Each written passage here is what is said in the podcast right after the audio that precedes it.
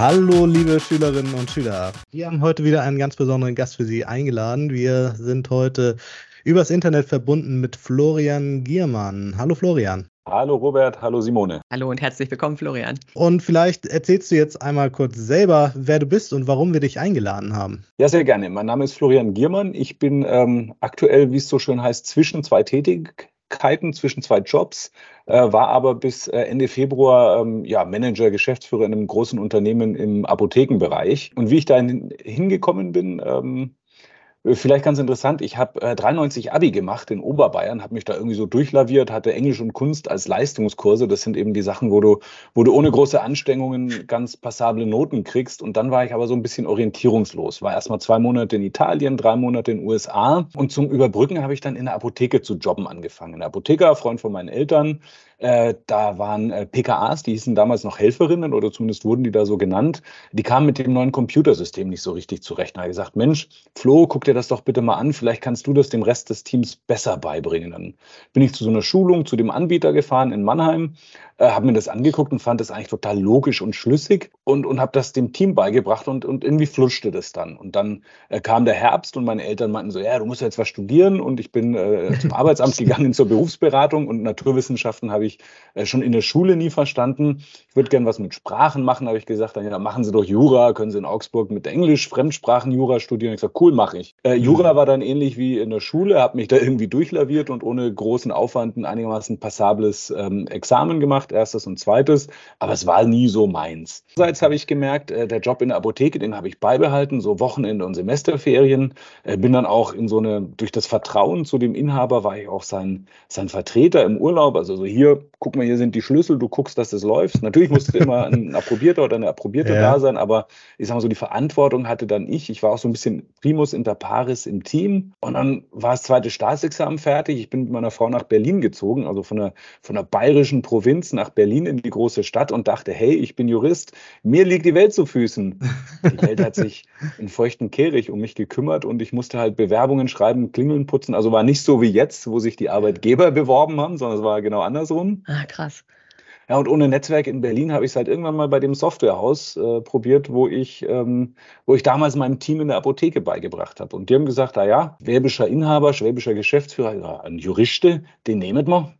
und dann habe ich da angefangen in der Hotline, ne? also von äh, ich bin Jurist, mir liegt die Welt zu Füßen, ich nehme jetzt erstmal Anrufe von Apotheken entgegen ja. und helfe denen aus der Patsche, habe aber gemerkt, das macht mir irgendwie Spaß, weil das war ja irgendwie schon so ein bisschen Komfortzone, das, was ich die Jahre davor gemacht habe. Und gleichzeitig war aber die, der, der, der Inhaber auch einer, der, der mich dann schon ein bisschen gefordert hat und gefördert hat. Also er hat schon gesagt, mhm. ähm, äh, ich müsste mal auch in Vertrieb gehen und, und äh, in, in, in mir steckt noch viel mehr. Und dann bin ich nach anfänglichen Widerständen fünf Jahre später in Vertrieb gegangen. Dann gab es Fusionen, Merger und ja, ich war zehn Jahre im Unternehmen und auf einmal war ich Geschäftsführer von so einem Unternehmen. Total unvorbereitet, auch wenn ich natürlich so ein paar Basics im Studium äh, kannte, habe aber dann äh, dreieinhalb Jahre lang ähm, das Unternehmen geführt und dann gab es einen Konzern oben drüber, wo es, wo es andere Funktionen gab und habe äh, also bis Ende 22 oder bis Februar 23 auch immer wieder so Interimsmanagement gemacht. Sprich, mhm. wir haben eine Firma gekauft oder gegründet und da hieß es, da bräuchte man jetzt jemanden, der noch mit reingeht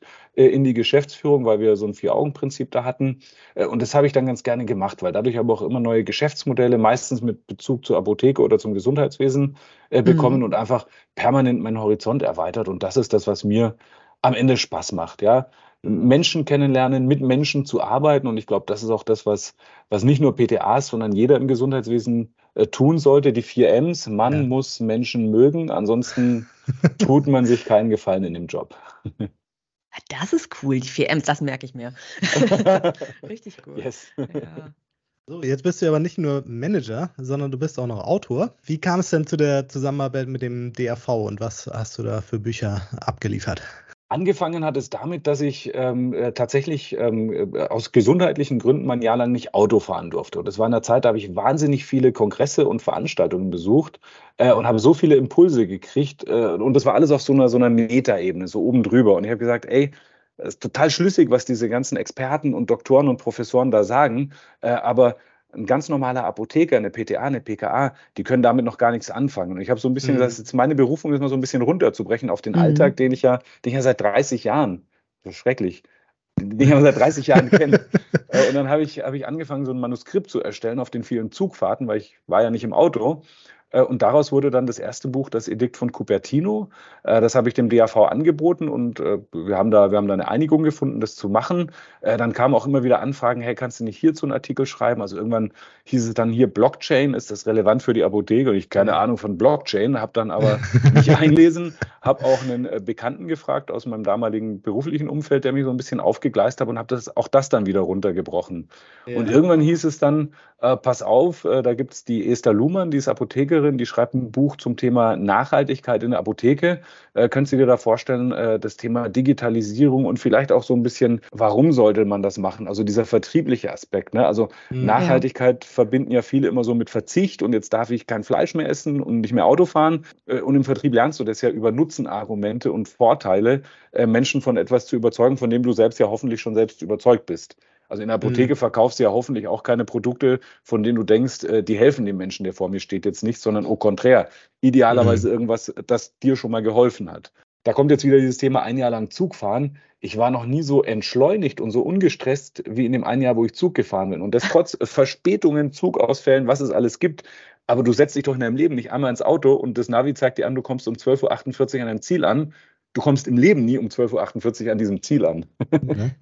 Ja, und von daher im Zug kannst du wenigstens nebenbei was machen. Also ich, ich habe nichts gegen Autofahren, alles gut, aber ja. für mich war es halt dann Zugfahren. Äh, und von daher habe ich auch gemerkt, Nachhaltigkeit. Ich bin auf dem Land aufgewachsen am Ammersee, da war immer schon viel mit Natur und ähm, wir waren wahrscheinlich eine der ersten äh, bayerischen äh, Kommunen mit den Grünen im, im, Gemeinderat. Und ohne dass ich jetzt äh, eine Partei äh, der anderen vorziehen würde, dieses Thema war damals halt schon irgendwie äh, bei uns auf dem Dorf. Hieß damals nicht Nachhaltigkeit, wir haben gegen sauren Regen protestiert und nicht gegen, gegen Klimawandel, aber das begleitet mich schon immer. Und ich denke, Apothekenberuf ist irgendwie prädestiniert dafür, das auch in seinen Alltag mit einfließen zu lassen. Und dann gab es noch ein anderes Buch, wir waren ja noch bei Büchern, E-Rezept. Ja. Da kam die Programmgestalterin die Nadine Metzger, mal auf, auf mich zu und gefragt, äh, hätten Sie da Interesse, auch äh, weil, weil ich einen Blog mal irgendwann gestartet habe und da immer wieder zum Thema E-Rezept geschrieben habe. Und dann habe ich gesagt, ja, kann ich machen. Allerdings habe ich da zwei Kollegen, die würde ich gerne mit reinnehmen, äh, mhm. weil der eine hat diese Rezeptabrechnungsseite total drauf und der andere ist bei uns in der Warenwirtschaft inzwischen so tief drin, äh, dass wir zu dritt da echt eine runde Sache machen könnten. Und der Warenwirtschaftskollege war auch noch im ADAS, also in dieser Arbeitsgemeinschaft der deutschen Apothekensoftwarehäuser aktiv. Das heißt, wir konnten nicht nur für uns selbst sprechen, sondern haben auch die anderen Softwareanbieter so ein bisschen mit reinbezogen. Natürlich waren die Screenshots äh, von der Software von meinem damaligen Arbeitgeber, aber das sind so äh, Kleinigkeiten. Im Prinzip haben wir durchaus geguckt, das so zu halten, dass, dass jeder geholt ist. Ah, spannend, ja. Genau. Fährst du immer noch Zug? Ja. Das hast du beibehalten. Lieben gerne, genau. Weil im Zug nicht schreiben. Ja. Das heißt, es entstehen noch mehr Bücher. Ich wollte es.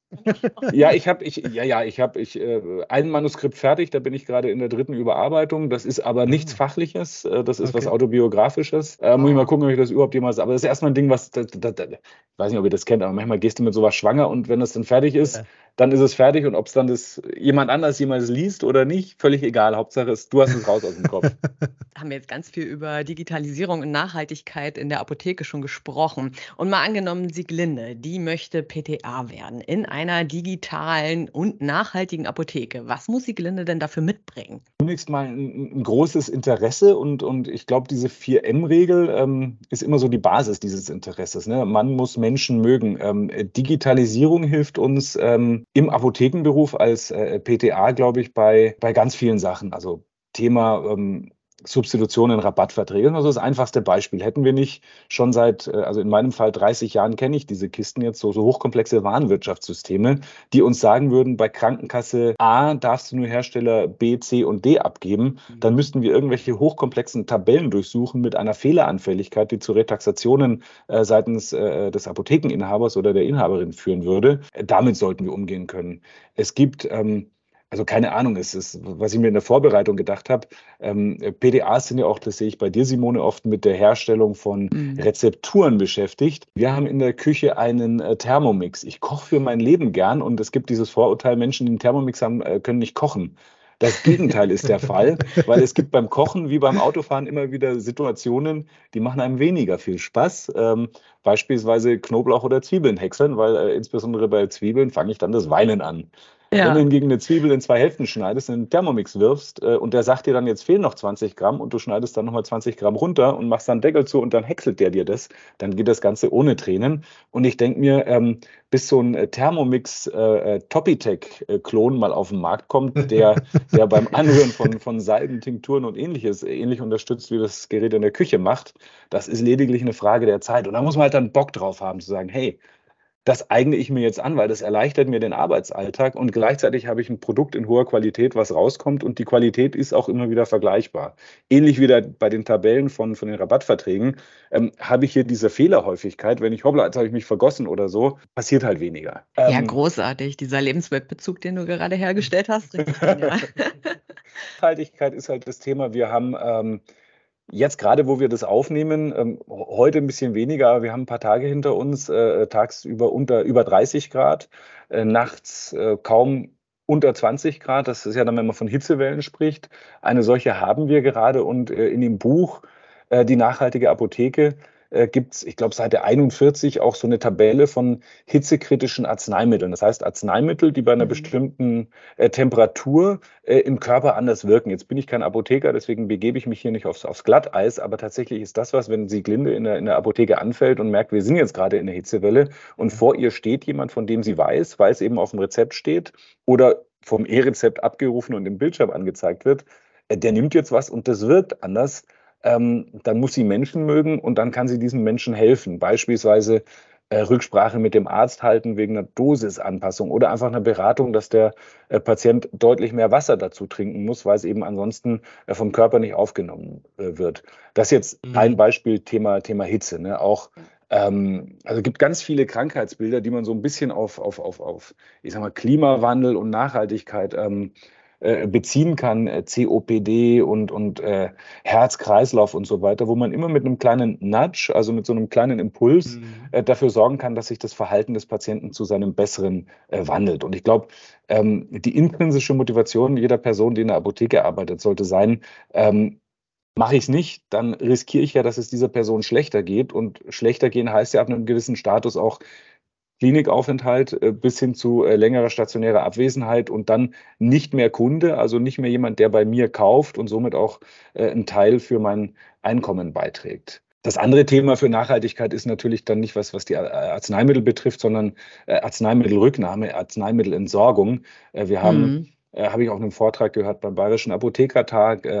Björn Schittenhelm hat einfach erzählt, äh, Voltaren. Ja, Riesenbrenner, die, die Voltaren-Krähen äh, liegt in jeder Sichtwahl äh, ja. stückweise aus. Und jetzt ähm, das Produkt als solches ist natürlich nicht umsonst ein, äh, ein, ein, äh, ein Blockbuster. Äh, tatsächlich ist es aber so, wenn ich das Ding dann an den Händen habe, und das weiß eigentlich auch jeder, der in der Apotheke arbeitet, sollte man die Hände nicht abwaschen, weil das giftig ist fürs Abwasser, sondern erstmal mit einem, mit einem Lappen irgendwie abwaschen oder mit einem Küchentuch äh, abreiben, also abwischen, äh, den dann entsorgen in den Restmüll, bevor man sich die Hände wäscht. Wischen statt waschen damit eben das, äh, die toxische Substanz möglichst wenig im Grundwasser landet. Ja. Äh, wird wohl noch nicht mal von den Bakterien in den Kläranlagen zu 100 Prozent ausgefiltert. Ja, wie krass, ja. Ja. Das muss man jetzt schon auf dem Zettel haben, ne? Das äh, ist gar nicht so einfach. Genau. Routineabgabehinweis sollte das dann ja. werden, ne? Genau. Da gibt es ja. ähm, tatsächlich haben äh, auch dazu, das ist jetzt so ein kleiner äh, Trick ähm, aus meiner Warenwirtschaftsvergangenheit. Viele Warenwirtschaftssysteme haben sogenannte Zusatzverkaufsempfehlungen. Da kannst mhm. du bei bestimmten Indikationen oder bei bestimmten Wirkstoffen per Serienänderung einen Hinweis hinterlegen, der dann an der Kasse aufpoppt, wenn ja. ein Artikel mit dieser Indikation oder diesem Inhaltsstoff äh, im, im Abverkaufsvorgang vorkommt. Und natürlich kann man sagen, wenn jemand ein Antibiotikum kauft, äh, Zusatzverkaufsinfo, gib ihm Vitamin C oder gib ihm Schmerzmittel. Ja. ja. das ist eine sinnvolle Therapieergänzung, die auch den Ertrag der Apotheke verbessert. Äh, Win-Win-Situation, alles gut soweit. Aber ich könnte natürlich auch schreiben, äh, wenn ähm, Voltaren, dann steht einfach Wischen statt Waschen in der mhm. Zusatzverkaufsempfehlung. Und dann habe ich diesen Nudge wiederum, den ich brauche äh, als HV-Personal, um zu sagen, Achtung, lieber Kunde, weiß nicht, ob wir es Ihnen schon gesagt haben, aber. Ja. Ja. ja, das ist doch wunderbar. Das sind immer kleine hilfreiche äh, Hinweise, die die Welt schon etwas besser machen. Ne? Genau. Hm. Ja, also wir sind jetzt hier auch schon mitten im Thema und äh, wenn ihr noch mehr dazu hören wollt, dann äh, solltet ihr die anderen Podcast-Folgen mit Florian anhören. Ähm, bis dahin erstmal vielen, vielen Dank und äh, bis gleich, Florian. Bis, bis gleich, Florian. Tschüss und danke.